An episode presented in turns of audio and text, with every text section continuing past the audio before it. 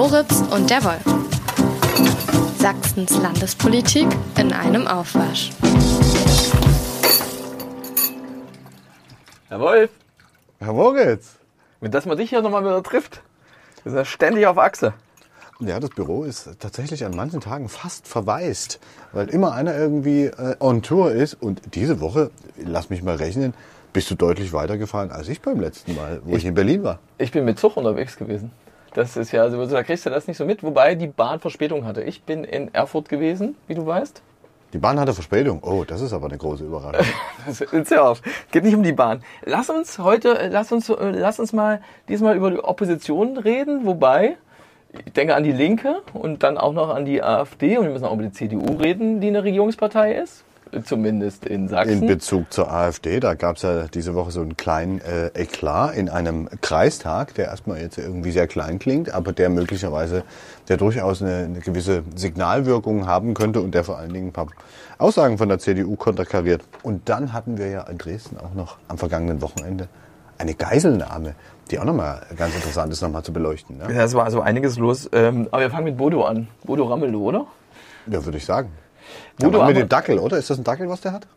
Ja, der, äh, ja, den weiß ich, aber das war Oder tatsächlich ist, oder ist das Thema. so eine Bracke? Ich bin immer unsicher, wenn ich den seinen Hund sehe, weil das so ein kleiner ist. Das mit könnte ein kleiner Jagdhund sein oder eben. Ich kenne mich mit Dackel. Hunden nicht aus, aber äh, wir reden eben, wenn wir an Bodo Ramelow sagen, natürlich nicht über Opposition, weil die Linke zwar in Sachsen Opposition ist und das ist sie hier schon 32 Jahre, aber in Thüringen ist sie das seit acht Jahren nicht mehr. Und das ist, glaube ich, einem Mann zu verdanken. Das ist Bodo Ramelow, jemand, der gar nicht aus Thüringen kommt. Und das sagt er auch. Er sagt nämlich nicht, dass er Ostdeutscher ist, sondern im Grunde genommen setzt er sich für die ostdeutschen Interessen ähm, ein. Und mit dem habe ich tatsächlich über ja, nicht nur über die Linke, sondern auch über ja, Thüringen gesprochen, über Ostdeutschland, über den Ukraine-Krieg. Und äh, war ein interessantes Gespräch. Bei Thüringen kommt man ja dann an bestimmten Sachen gar nicht vor- vorbei. Aber eins würde mich interessieren. Hat er seinen Hund im Büro dabei, mit dem der immer aufgetreten ist? Oder hat er den gar nicht mehr? Ich habe ihn am Rande der Landtagssitzung getroffen und im Landtagsbüro war kein Hund dabei. Oh, du durftest nicht ins Büro des Ministerpräsidenten? Nee, das war, ich war total froh, dass es einen Termin gab. Und ähm, das ist ein gefragter äh, Mann, der ähm, einzige, erste linke Ministerpräsident.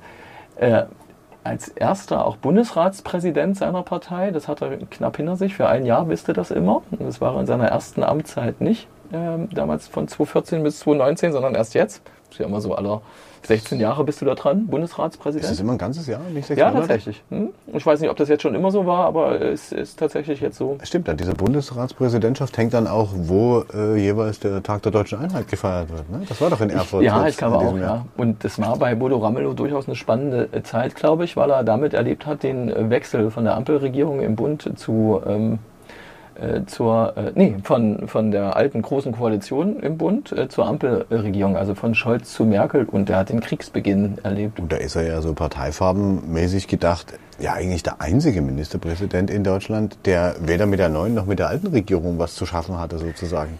Da hast, da hast du recht. Ich habe gedacht, dass du eher, das ist mir eingefallen, also auch mit Blick auf äh, Sachsen, das habe ich ihn auch tatsächlich gefragt, äh, ob es nicht verkehrte Welt ist, was den Ukraine-Krieg angeht, wenn ein linker Ministerpräsident wie er sich für Waffenlieferungen ausspricht an die Ukraine. Und in du hast Sachsen ein konservativer Ministerpräsident äh, eher das Russlandlied singt. Das, so habe ich das nicht gefragt, sondern ich habe gefragt, äh, sich für ähm, einen Waffenstillstand äh, ausspricht und das Einfrieren nennt. So hat es ja letzte Woche bei der Leipziger Volkszeitung präzisiert, dass er das damit gemeint hat, den Waffenstillstand. Und Bodo Ramelow hat mir recht gegeben und hat aber gesagt, dass er dann eben auch nicht für die Partei spricht. Und er hat zum Beispiel diese Funktion als Bundesratspräsident, der war auch an seine Funktion in einem Notparlament im Grundgesetz gedacht, Kriegsausbruch, Notfall, da bist du der Ländervertreter, da bist du eben nicht der Linke. Ja, das, äh, er ist ja nicht der Einzige. Ne? Ähm, hat er auch mit, hat er sich auch geäußert äh, zu der äh, prominenten äh, Parteigenossin, die manche Kritiker als Salonsozialistin bezeichnen. Weißt du, weißt du, dass man Parteigenossen eigentlich nicht sagt? Ich glaube, das ist dabei. Es gehört zu diesen Worten, die man nicht, nicht mehr, äh, nicht mehr ausspricht, weil das der Begriff war, mit dem äh, die Nationalsozialisten seinerzeit. Die sind mit dem Begriff Volksgenosse unterwegs gewesen. Das schlagen wir nach. Ich glaube, es geht um Parteigenosse. Und vielleicht haben wir wissende ähm, Hörer, die das irgendwie, die, die einfach wo, wo, Womöglich geben. haben sie auch beides benutzt. Der Volksgenosse musste ja. nicht in der NSDAP sein vielleicht. Aber tatsächlich, ähm, also Genosse, äh, auch Genosse ist auch so, so ein SPD Wort. sagt das doch auch. Nee, aber nicht Parteigenosse. Achte mal drauf. Also das würde nee, mich jetzt sehr Genosse, klar. klar. Das, das, also Genosse okay, aber es geht jetzt nur um Genosse. Es geht jetzt nicht um dieses äh, Dings. Genosse ist man auch, wenn man bei einer Wohnungsgenossenschaft. Aber hast du den Namen ist. der Genossin, die du meinst, denn schon ausgesprochen? Es hat was mit äh, Fortbewegung und Dienen zu tun. Wagen, Knecht. Ja, ja wir haben tatsächlich über, ähm, wir haben das letzte Woche, glaube ich, schon angekündigt hier. Ähm, die Woche hat ja nicht begonnen mit, ähm, nicht begonnen mit dem, äh, mit meiner Fahrt nach Erfurt, sondern begonnen hat sie mit einem Wochenende in Leipzig, äh, wo sich die Bundesspitze der Linken getroffen hat und ähm, die ganzen, also alle, ähm, die in der Partei Ämter, also Spitzenämter haben, die ganzen Landesvorsitzenden, zu denen halt ähm, Sarah Wagen nicht gehört und sie haben da so ein so eine Leipziger Erklärung unterschrieben, die schon sehr ähm, auch ähm, geprägt war von dem, naja, also von dem eigentlich so, so eine Einheit zu bilden, wobei es eben Wagenknecht-Anhänger ähm, gibt, wie Sabine Zimmermann, ehemalige Bundestagsabgeordnete der Linken und äh, im Zwickauer Raum auch als äh, Gewerkschafterin sehr, sehr bekannt. Ne? Mhm. Auch, auch, auch bei uns in Südwestsachsen in der Zeitung eine der bekanntesten Linken die zu den Wagenknecht-Anhängern gehörte und die gesagt hat, das sei ja gar kein Zeichen der Einheit gewesen, sondern die Geschlossenheit wurde eben nur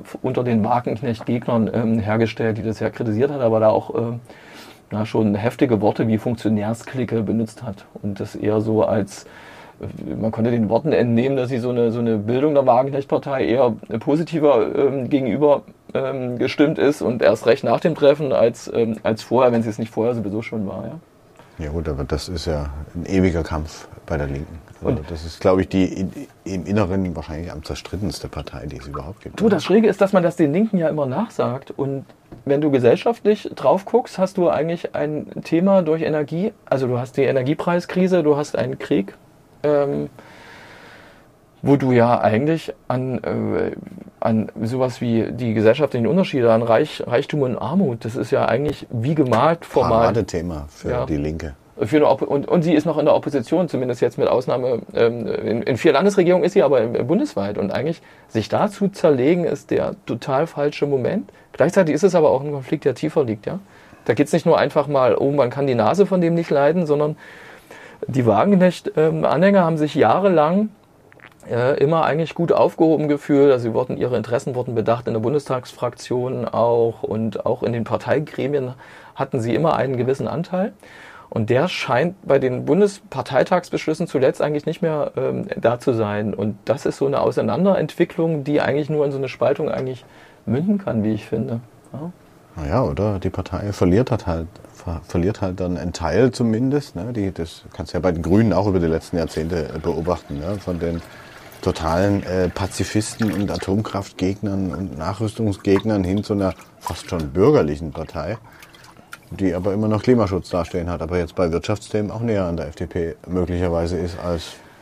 Ja, vielleicht hat sich aber auch die FDP entwickelt und sowas, aber bei den Linken äh, finde ich ja auch noch, also da hast du diesen ähm, Identitätsansatz, ja, also die, die, die das so in den Mittelpunkt stellen und du hast Sarah Wagenknecht die, äh, und, und die Leute, die da eher so über die Klassen immer noch so, so im Mittelpunkt stellen, also die, und das, das, das hört sich immer so an, wie die einen sind die Fundis, so bei den Grünen hätte man das früher so gesagt, und die anderen die Realos. Aber ich glaube, das, ich hm, weiß gar nicht, ob das so, ob Sarah Wagenknecht nicht auch, wenn sich die Möglichkeit bieten würde, auch regieren würde und dann natürlich auch anders reden würde und sowas. Das Interessante war und vielleicht auch in gewisser Weise logisch, dass Bodo Ramelow in Thüringen sagt, er hat mit seiner Linken äh, so gut wie kein äh, Problem. Also äh, mit äh, einem kein Wagenknecht-Problem. Also das ist da irgendwie kein ja, das, Thema. Das, das, kann man jetzt natürlich als, als äh, Erfolgsmensch, könnte man sagen, in dem Moment, ne? weil er ja immerhin als Ministerpräsident äh, regiert, hat man es natürlich einfacher. Dann haben auch die eigenen Parteimitglieder ähm, ganz andere, sage ich mal, Dinge, zu denen sie sich hinwenden können. Ne? Könnte Stolz vielleicht das falsche Wort, aber man kann dann schon irgendwie sich freuen, dass man quasi hauptsächlich die Politik dann gestaltet in, in einem Land wie im Freistaat Thüringen. Und da ist vielleicht dann auch die Debatte eine andere. Zumal, wenn sich dann so ein Ministerpräsident auch relativ klar vorne hinstellt. Und am Ende kannst du ja sagen, ist ja eine Antipode zu Frau Wagenknecht. Ne? Gerade auch in der Russland-Diskussion. Also da ist Wagenknecht ja deutlich näher an CDU-Ministerpräsident Kretschmer als an ihrem eigenen Parteifreund was, oder Genossen. Was, was, was, er, was er wirklich bedauert, also im Interview hat er das bedauert, dass es da so auseinandergeht. Und er spricht ja auch davon, dass Sarah Wagenknecht Wagenknecht sich, fand ich eine schöne, schöne Äußerung, wenn ich das mal als Journalist so sagen darf, ähm, dass sie sich entscheiden muss zwischen ihrer Rolle als Spitzenkandidatin der Herzen, glaube ich, von etwas Unklaren. Und da hat er Herzkammer, äh, Herzflimmer, Verrostung, kann man, ich habe den Zettel nicht vor mir. Oh ja, oh ja. Äh, ich weiß, welche Stelle ja, du meinst. ja. Das, das, klingt, das, das, das klingt schon krass, aber auch klar und deutlich. Ne? Aber ja, und es ist aber die Ausnahmelage der Linken. Ich meine, die waren, die waren, die hatten zu DDR, also wenn du dir Ostdeutschland anguckst, ja, und äh, die 40-jährige gemeinsame Geschichte, und dann hast du ja fast 41 Jahre, 49 bis äh, 90. Hab ich richtig gerechnet? Ja. Ja, ja, genau. Je nachdem, ob Ganz du einen genau. Mauerfall 3. oder die Oktober, Einheit äh, 7. nimmst, ja. Oktober, genau. Und dann hast du, dann hast du die Nachwendezeit, auch gemeinsame Erfahrung, der der Ramelow da schon da war, ja, aber der, äh, und dann hast du eigentlich alle, allen Ländern so einen, wow, um die 20 Prozent irgendwann Mitte der 90er, Ende der 90er, so 20 Prozent der PDS damals gehabt, glaube ich. Irgendwann hatten die, waren die mal schwächer. Und dann ging es aber auseinander und auseinander geht's, weil da bestimmte Führungspersönlichkeiten da sind oder eben nicht da sind. Und Thüringen ist die Ausnahme durch einen Westdeutschen, ja, Bodo Ramelow. Der, der, der damit ja in ein Konstrukt reingekommen ist, wo man, wenn man jetzt böse äh, sein möchte, die PDS war ja am Anfang auch eine Ansammlung von irgendwelchen uralt Betonkommunisten und nicht unbedingt die moderne Partei, als sie sich heute äh, zu verkaufen versucht. Na, zu verkaufen versucht, ist jetzt ganz kritisch. Nimm mal einfach den biologischen Aspekt. Du hattest damals tatsächlich, du hattest SED-Mitglieder zwei Millionen oder sowas und davon sind, wenn ich mich recht erinnere, oder mehr als zwei Millionen. Und davon ist ein Großteil der Leute aus, ausgetreten nach der Wende. Ähm, und ein paar sind dabei geblieben. Ich würde mal sagen, die, die überzeugt sind. Die, die, der, Ja? die, die, die noch so ein bisschen an der DDR hingen und das quasi als Ja, aber letztes nicht- Relikt, aber das war nicht so- Wurmfortsatz der DDR vielleicht. Das waren aber nicht so wenig. Und wenn du, wenn Das du, ich, ja. wenn Das du, waren das waren viele. schon äh, durchaus viele. Und es, äh, Ramelow selbst ist, glaube ich, erst Ende der 90er, 99 oder so, oder vielleicht auch 97 eingetreten. Er hat 97 so eine Erfurter Erklärung unterschrieben mit vielen anderen und hat da die SPD aufgefordert, so ein bisschen damals Opposition auch äh, die Scheuklappen oder äh, gegenüber der, der Linken ähm, zu der damaligen PDS ähm, äh, über Bord zu schmeißen. Das ist schon auch interessant. Äh, in und die heutige 90ern Linke ist nicht die SED halt. Ne? Das, Ja, den das geht 90ern. schon biologisch nicht. Überleg mal, die, die Durchschnittsalter, äh, das hast du in Sachsen im Landtag auch. Da hast du mit Kerstin Köditz und Rico Gebhardt, glaube ich, nur zwei, die oh, äh, vom Alter her, möchte Kerstin Köditz nicht so nahe treten, äh, zwei von 14 Abgeordneten, die ein bisschen ähm, die die DDR noch bewusster erlebt haben, also nicht nur als Kind und Jugendliche. Ne? Und die anderen sind alle jung. Und in Thüringen ist es Durchschnittsalter 28, ich weiß jetzt nicht genau, wie es in, in, in Sachsen ist. Es ist nur ein großer Unterschied. In Thüringen haben die mehr als 30 Prozent, glaube ich, äh, zur letzten Landtagswahl gehabt und hier hatten sie 10. Ne? Sch- Schön fand ich ja auch, dass äh, Herr Ramelow äh, dir gegenüber Björn Höcke als Rotzlöffel bezeichnet hat. Das hat er natürlich in einem bestimmten, bestimmten Zusammenhang gemacht, ja. Ja, selbstverständlich. Das geschieht natürlich nie kontextfrei. Da geht es um die Vereinnahmung, genau die Vereinnahmung äh, der ostdeutschen Geschichte. Und das wirft er dem äh, Björn Höcke vor. Äh, wo auch interessant übrigens, wenn Leute schon, habe ich tatsächlich auch bei der Vorbereitung aufs Interview gefunden, dann von dem Zweikampf Thüringen ist ja so eine Einmaligkeit an dem Bundesgebiet. Kriegst du in Sachsen, wüsste ich nicht, wer das für die Linken übernehmen sollte, die Rolle. Übrigens auch nicht für die AfD. Jörg Obern ist eben kein ähm, Björn äh, Höcke. Aber dass du da von dem Zweikampf sprichst, der linke Kandidat und, ähm, äh, ähm, und der Ministerpräsident Bodo Ramelow gegen äh, Björn Höcke. Der Umstand, auf den Ramelow hinweist, ist äh, toll, nämlich festzustellen, äh, übrigens hat Björn Höcke geringere Beliebtheitswerte äh, als die AfD und bei ihm sei es umge Und umgekehrt. Er, und, und er war zum Mauerfall, das muss man glaube ich noch zur Einordnung sagen, Ja. in einem Alter, wo er eben gar nichts damit zu tun hatte. Und vor allen Dingen, er kommt aus dem Westen. Das ist überhaupt spannend bei der AfD, dass da ganz viele, die sich immer hinstellen und 89 versuchen zu instrumentalisieren, so könnte man das glaube ich sagen, dass die eigentlich gar nichts mit dem Osten am Hut haben. Ja. Das sind alles Zugereiste. Auch die Neonazis von der NPD, das waren alles Zugereiste, die hier die, die, die regionalen Mythen quasi für sich vereinnahmen wollten. Und bei Höcke ist es ganz klar zu sehen.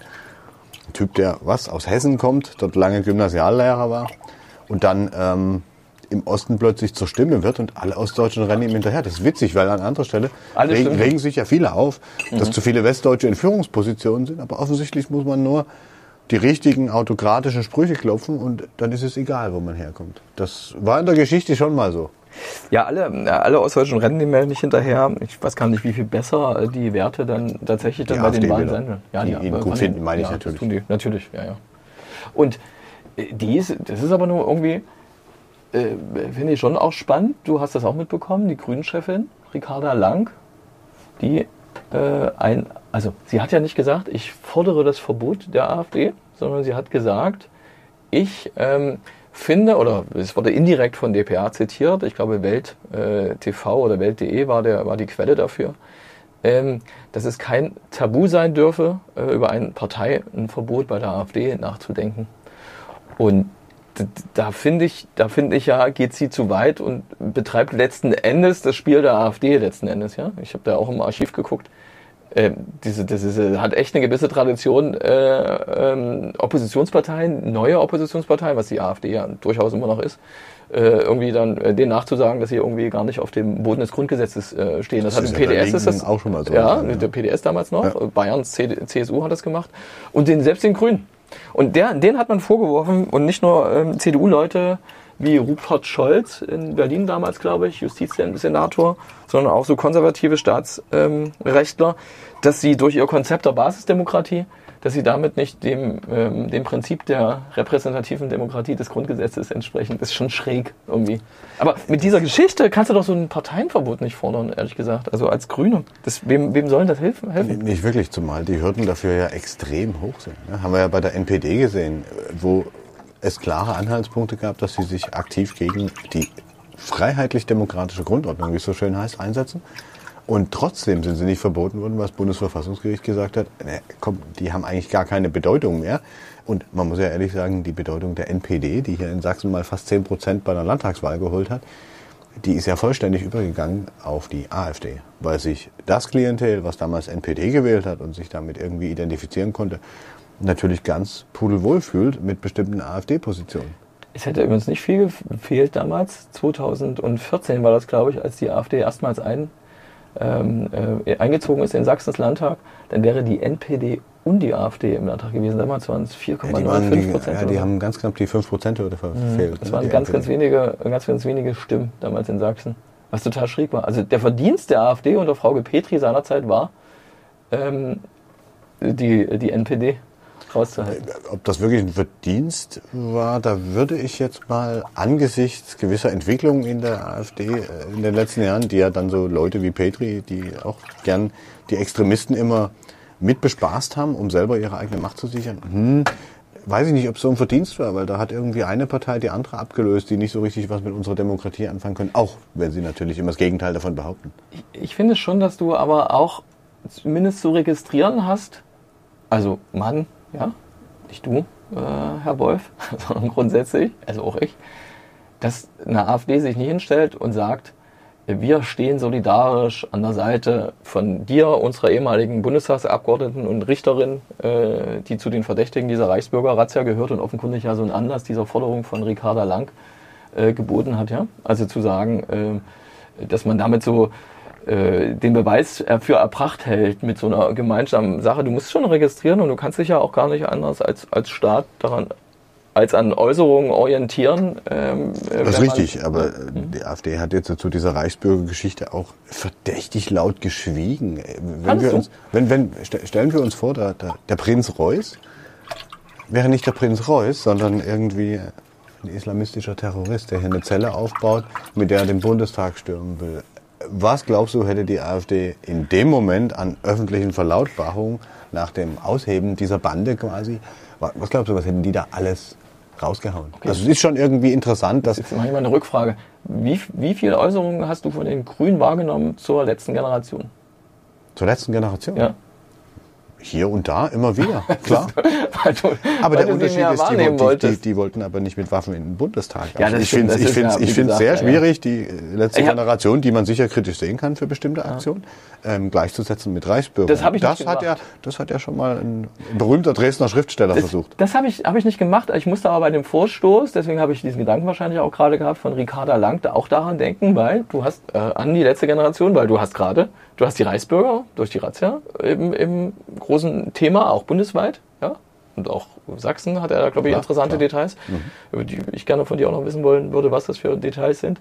Und du hast aber gleichzeitig kurz vorher oder parallel ja noch diese Debatte um die, die ähm, Durchsuchungsaktion bei den Leuten von der letzten Generation, ja. Das sind ja so zwei parallele Prozesse, was ja total interessant ist eigentlich. Ja, da sieht man, glaube ich, schon anhand der Dimensionen, dass das ähm, unterschiedliche Phänomene sind. Wir wissen nicht, wie das ausgeht. Ne? Also das kann sich ja. natürlich auch entwickeln. Und wir Du meinst jetzt die letzte Generation, Die ne? letzte Generation, ne? dass da vielleicht auch noch äh, andere Aktionen äh, stattfinden, die dann wirklich deutlich im Bereich des Strafbaren unterwegs sind. Aber bei den Reichsbürgern, die in der vergangenen Woche ja bundesweit geratzt wurden, ähm, sind ja die Woche noch ein paar spannende Details aus Sachsen Hast du geratzt gesagt gerade? dazu gekommen. Äh, ja, Razzia. Ist das so ein- das das so ein Verb zu? Rat- nee, nee, aber ich glaube, das Verb zu Razzia ist Ratzen. Also so, so, so kenne ich das von früher äh, aus, einem, aus einem anderen Leben. Nee, Spaß beiseite. Aber interessant sind tatsächlich die Details, die wir in Sachsen noch gehört haben. Ja. Es waren ja bundesweit bei dieser Razzia 3000 Polizeibeamte unterwegs. In Sachsen mehr als ein Sechstel dieser 3000 mit Komm, wir übersetzen 550 mal ein Leuten. Sechstel klingt so ein bisschen komisch. 3000. 550 Beamte in Sachsen von Okay. bundesweit 3000 ist deswegen, finde ich, ganz interessant, weil Sachsen hm, ist, hat ja nur 5% der Einwohner der Bundesrepublik Deutschland. Ungefähr. Ja, aber die waren ja nicht in allen Königsteiner 16 Schlüssel die waren, nicht so weiter. die waren aber nicht in allen 16 Bundesländern. Da kannst du ja schon, da, der haut ja nicht Sie waren, glaube ich, in elf Bundesländern und selbst wenn du es da anfängst durchzuteilen, ist Sachsen immer noch deutlich in der Übererfüllung. Und das hat womöglich damit zu tun, dass es hier einfach auch ein paar mehr Leute gab, weil es gab in Sachsen ja insgesamt elf Zielpersonen. Das hat Innenminister Von, Armin von 22? von ähm, 23 plus weitere 27 Beschuldigte am Oh. Ah, okay. Ende. Ähm, das hat Innenminister Armin Schuster von der CDU ja diese Woche nochmal verlautbart. Und auch eine interessante Zahl an der Stelle, das passt dann wieder zu diesem vergleichsweise großen Einsatz in Sachsen.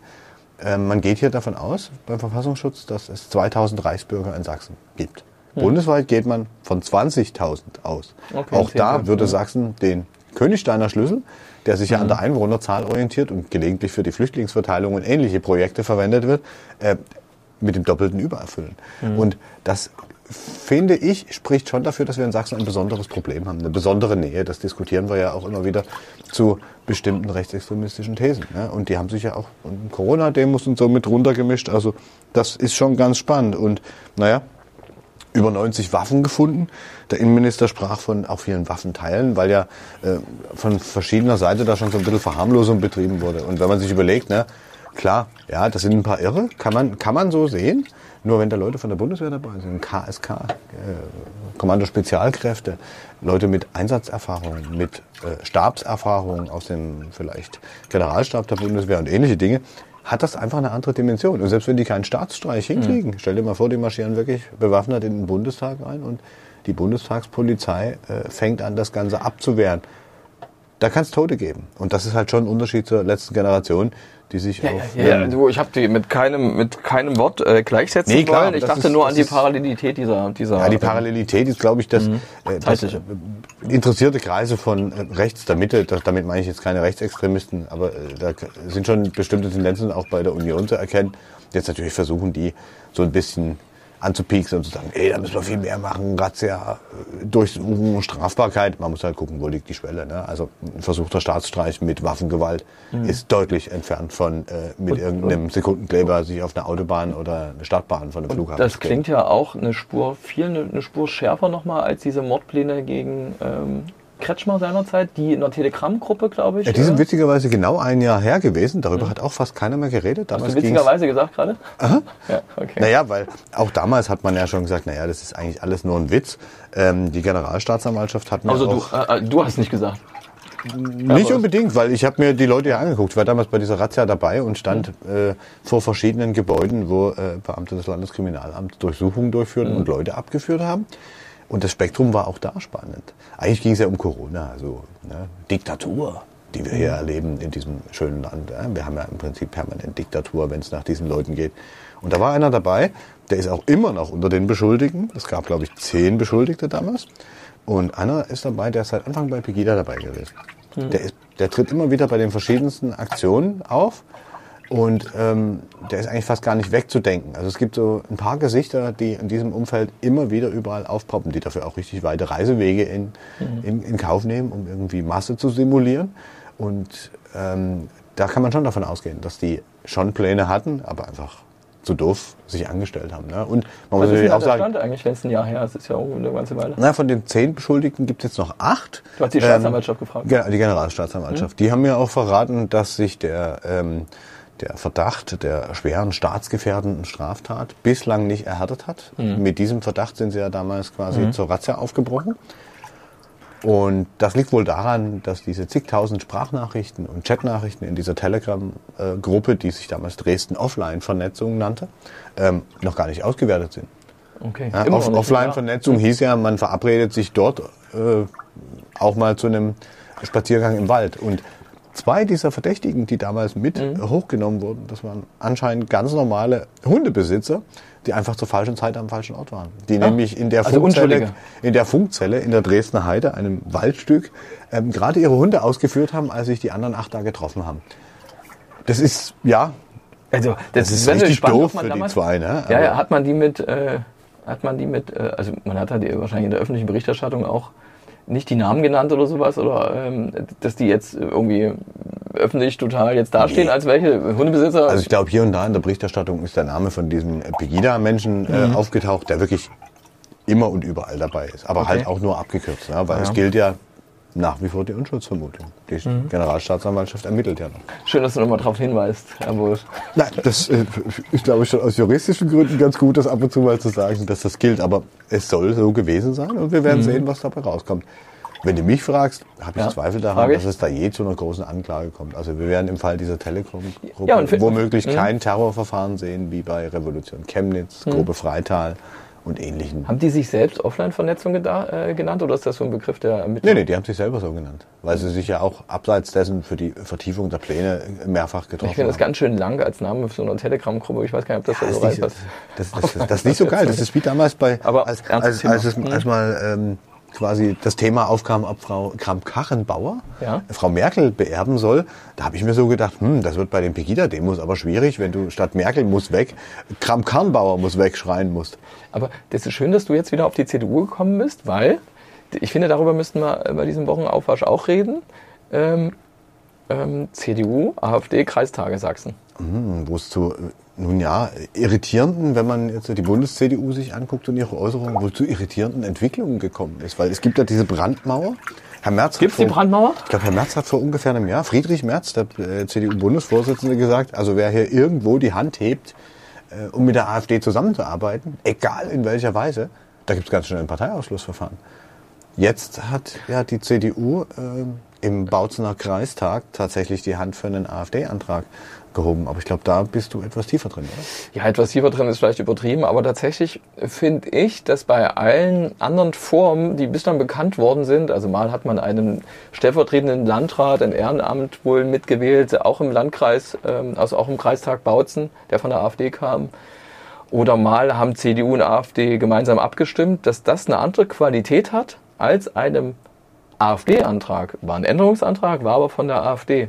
Als dem als CDU zuzustimmen und dem zu einer Mehrheit zu verhelfen. Das ist, finde ich, schon eine Form, die schon weitergeht als Nimm mal den Landtagsvizepräsidenten in Thüringen zum Beispiel, wir haben vorhin von Bodo Ramelow ge die geredet, der hat den mitgewählt. Ne? Oder die, Also- oder die Kemmerich-Geschichte damals, äh, die hat ja eine ähnliche Qualität. Ja, der, oh, Kämmer, äh, Kämmer habe ich zum Beispiel jetzt gar nicht gefragt, aber tatsächlich auch spannend. Ne? Der- Spannendes der- Buch von Der Martin Debes. kurzzeitige Ministerpräsident Ja. von Thüringen, von der FDP. man Kollegen Martin. Debes, äh, Thüringer Allgemeine Zeitung, äh, dessen Buch, das sei alles richtig, hat mir Bodo Ramelow zu verstehen gegeben. Äh, empfehle ich wirklich, ist ein tolles, ähm, tolles Buch auch. Ne?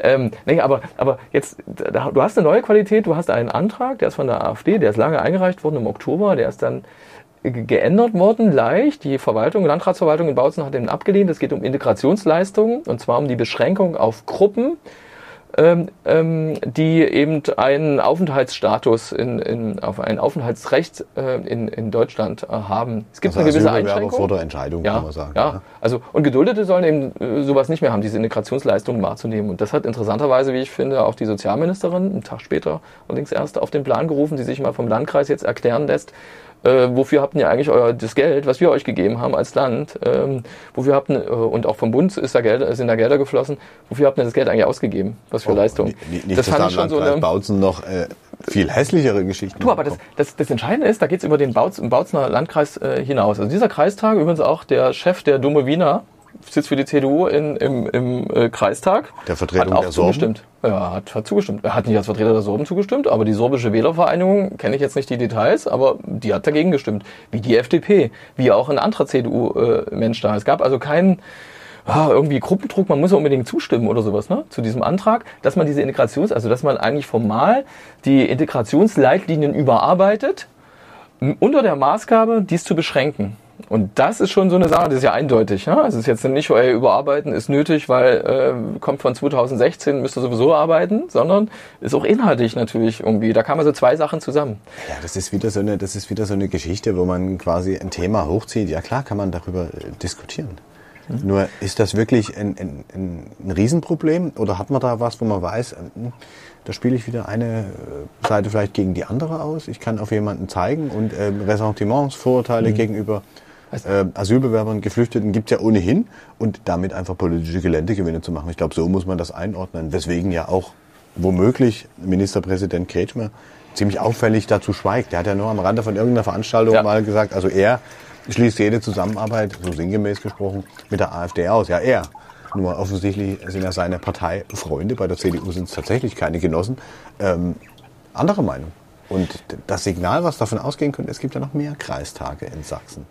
Das stimmt. Es gibt noch so zwei andere Kreistage, die auf die genauer geguckt worden äh, ist. Zum einen war das eine Vorlage im Landratsamt Meißen, äh, wo man einem ähm, einem Antrag der, der Landratsverwaltung ein, ähm, äh, ich glaube, für Flüchtlinge eine Unterkunft in Naunhof äh, zu bauen, die mit gemeinsamen Stimmen AfD und ähm, CDU, also vom Landrat wurde, wurde abgelehnt, diese Vorlage, der sich dagegen aber wehren will. Es waren, glaube ich, auch andere Stimmen noch dabei. Und in Mittelsachsen wiederum ging es ums Berufsschulnetz, also irgendwie so eher ein anderes Thema, hat jetzt nichts mit Flüchtlingen zu tun. Da wurde die Vorlage zu dem Thema Asyl von der AfD vertagt. Mittelsachsen hat ja auch einen anderen Landrat, wie du weißt, äh, Dirk Neubauer, der als einziger nicht von der CDU gestellt äh, wird. Das ist spannend, aber fast noch spannender finde ich, dass Udo Witschers, dass der Landrat in Bautzen erklärt hat, ist ihm doch egal, von wem eine Vorlage kommt. Äh, er muss mit allen Kreisräten gut zusammenzuarbeiten. Im Bewusstsein, dass die AfD da ist. Das ist deshalb so spannend, weil im Landtag zum Beispiel sich die Koalition und auch die Linke auffällig bemühen, Anträge der AfD, Gesetzentwürfe abzulehnen. Nicht nur, hey, zu sagen, hey Freunde, der ist von euch, wir lehnen das ab, sondern inhaltlich zu begründen. Aber und Udo Witschers, der inzwischen, mhm. also neu, in diesem Jahr neu gewählte Landrat von Bautzen, äh, der hat ja da eine Historie. Also das verwundert jetzt, glaube ich, nicht unbedingt. Also in der Corona-Pandemie hat er sich ähm, bei einer Demo der Freien Sachsen vor dem Landratsamt, glaube ich, hingestellt und gesagt, der Landkreis werde die Impfpflicht, die gesetzlich beschlossene Impfpflicht nicht durchsetzen. Also Witschas ist also schon länger bekannt für einen gewissen Hang zum Populismus und zum Ausgreifen in eine bestimmte Richtung, nämlich nach rechts zu den Staatsskeptikern. Ich meine, ja, da gab es vor Jahren auch ein Riesentheater, ja. weil der ja irgendwelche Absprachen mhm. getroffen hat mit dem örtlichen NPD-Ober. Kopf sozusagen. Und das ist, das ist was, das hat Tradition in Bautzen. In Bautzen gibt es eine ganz seltsame Entwicklung, wenn man das mit dem Rest Sachsens vergleicht. Da sammeln sich auch so ein paar komische Medien und naja, da gibt es einen Bauunternehmer, der da bestimmte Dinge sponsert und ja, genauso auftritt. Und ich glaube, da hinten lebt man in einer separaten, in einem separaten gesellschaftlichen System. Da weiß ich nicht. Muss mal gucken, ob das wirklich so anders ist. Interessant finde ich ja, dass in Thüringen oder Brandenburg, Sachsen-Anhalt, hast du ja eigentlich so die gleiche Geschichte. Du hast die Randlage noch bei Bautzen und auch beim Landkreis Görlitz. Du hast Landkreis Görlitz, Stefan Mayer, ehemaliger Landtagsabgeordneter der CDU der hat eine andere Ausstrahlung als dieser Witschas, das stimmt. Und da müsste man eigentlich gucken, wie eigentlich die mit dem Problem umgehen. Gerade Görlitz, gerade Ukraine, wenn du anguckst, diese Belastungen müssen ja da in dem Landkreis noch ein bisschen höher gewesen sein. Dass, die, dass es ein Problem gibt in den Kommunen, in den Landkreisen bei der Unterbringung, weil es so viele in diesem Jahr sind, das ist, Vollkommen klar. Äh, das ist klar. Das haben wir auch schon beschrieben. Ne? Im Text, ne? Ja, aber das Ganze dann immer wieder für dieselben politischen Aussagen zur Befriedigung bestimmter Anhängerschaften zu verwenden, hm, hat mit pragmatischer Politik nicht viel zu tun. Aber auch ganz spannend, das war zwar schon das Ende der letzten Woche, ein Geiseldrama in Dresden, was es bis in die bundesweiten Nachrichten geschafft hat. Und am Anfang war es ja ziemlich unklar. Da ging es wie bei anderen Amokläufen, zum Beispiel in München damals, ähm, ging es ja erstmal darum, ist das nur ein Täter? Sind das mehrere? Weil der ist ja auf so einen kleinen Zug durch die Stadt gegangen, hat morgens irgendwie oder in der Nacht seine Mutter umgebracht in Dresden-Prolis, in einem Plattenbau ist danach zu Radio Dresden gefahren, hat dort versucht, die Tür einzuballern und wie wir dann erfahren haben, hat ja Radio Dresden vor vielen Jahren schon seine Sicherheitsmaßnahmen hochgefahren. Das hatte mit dem Anschlag auf die Redaktion von Charlie Hebdo, dem französischen Satiremagazin, zu tun. Damals gab es nämlich heftige Beratung durch das Landeskriminalamt. Hey Leute, ihr müsst eure Redaktionsstuben sicherer machen. Bist du sicher, dass es nichts mit Pegida zu tun hat? Oh, also in Dresden hat vieles mit Pegida zu tun, das aber nicht. Diese Verschärfung glaub, der der- Sicherheitsmaßnahmen, meine ich. Und ich glaube auch, der ist politisch jetzt gar nicht so groß aufgefallen. Das war ja auch erstmal so ein Gedanke. Hat natürlich jeder geguckt, ist das jetzt Mhm. irgendein Extremist oder äh, was weiß ich. Das Einzige, was man von dem, glaube ich, weiß, was er so bei Facebook geteilt hat, das waren so Tierschutzgeschichten. Und ja, ich würde jetzt nicht so weit gehen zu sagen, es ist ein radikaler Tierschützer, der da durchgedreht ist. Ich glaube, der hat ein persönliches Problem gehabt. Die Polizei hat von psychischen Problemen geredet. Nachdem er bei Radio Dresden nicht erfolgreich war, die Kollegen dort mit den Schrecken davon gekommen sind, ist er ja noch in die Stadt gerannt, hat irgendwie einer Frau, einer älteren Dame versucht, ein Handy wegzunehmen, wenn ich es richtig mitbekommen habe. Und ist dann in die Altmarktgalerie, die größte Shopping Mall Sachsens gerannt, wenn du so möchtest. Und das mitten an einem Strittelmarkttag, der unmittelbar Stimmst mit daneben mir ist. überein, dass das zwar der Striezelmarkt war, aber dass das auch in jeder anderen Stadt hätte passieren können. Das hätte überall passieren können. Das hätte auch in Timbuktu passieren können wahrscheinlich. Also sagt das nicht so richtig viel was über die Landespolitik aus. Ich glaube, die, die, die Polizei war ganz zufrieden mit diesem Einsatz. Interessant war dieser Tweet vom Innenminister Schuster, der als erster von zwei Toten gesprochen hat, glaube ich. Ja, der hat irgendwie so einen schnellen Twitter-Finger. Das ist ihm auch schon ein paar Mal auf die Füße gefallen. Was wir Aber ich glaube, da hat die Polizei.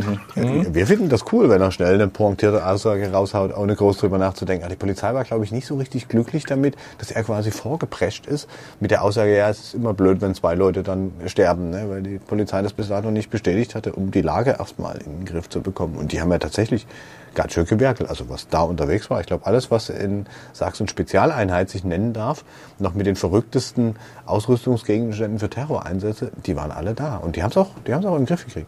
Aber offensichtlich musste der Mann beim Zugriff dann doch äh, deutlicher verletzt werden, weil der hatte ja eine Frau und ein kleineres Kind als Geisel genommen.